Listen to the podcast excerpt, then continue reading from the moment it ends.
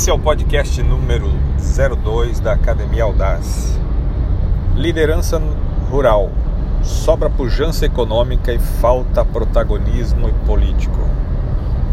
Conceitualmente, a liderança é um fenômeno social em que uma pessoa influencia pensamentos, sentimentos e comportamentos de outras em prol de objetivos compartilhados.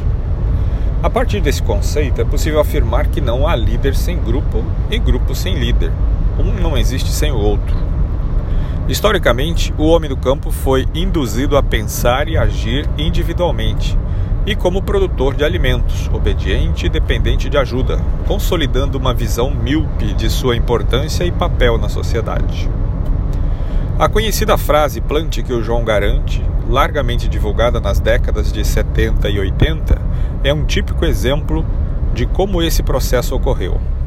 A mensagem acalentadora da frase criava uma sensação de segurança, apoio e proteção, mas ao mesmo tempo propunha acomodação, sugerindo ao produtor preocupar-se apenas com o que acontecia dentro da porteira. Embora não seja possível aferir a intencionalidade da mensagem, é fato que ela foi determinante no comportamento e cultura dos produtores rurais em relação à sua organização social e política.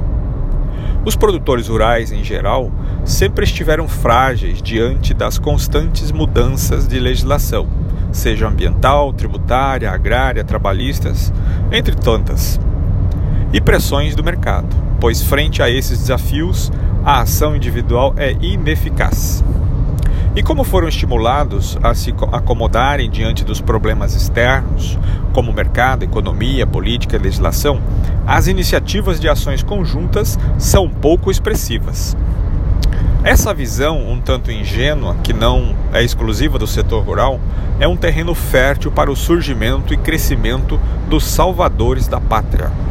Sabe, aqueles heróis armados com discursos habilidosos que de tempos em tempos aparecem prometendo resolver as dificuldades coletivas? Pois é. Mas é preciso destacar que, em muitas situações, estas pessoas enxergam nos problemas comuns uma oportunidade de atuar para atender unicamente os seus próprios interesses. Individualmente, os produtores rurais, de maneira geral, estão vivendo um momento muito favorável, com os preços de commodities supervalorizados e a produção batendo recordes a cada ano, além das baixas taxas de juros, facilitando novos investimentos. Isso tudo ajuda a reforçar a ideia de que os seus problemas se reduzem a clima e preços.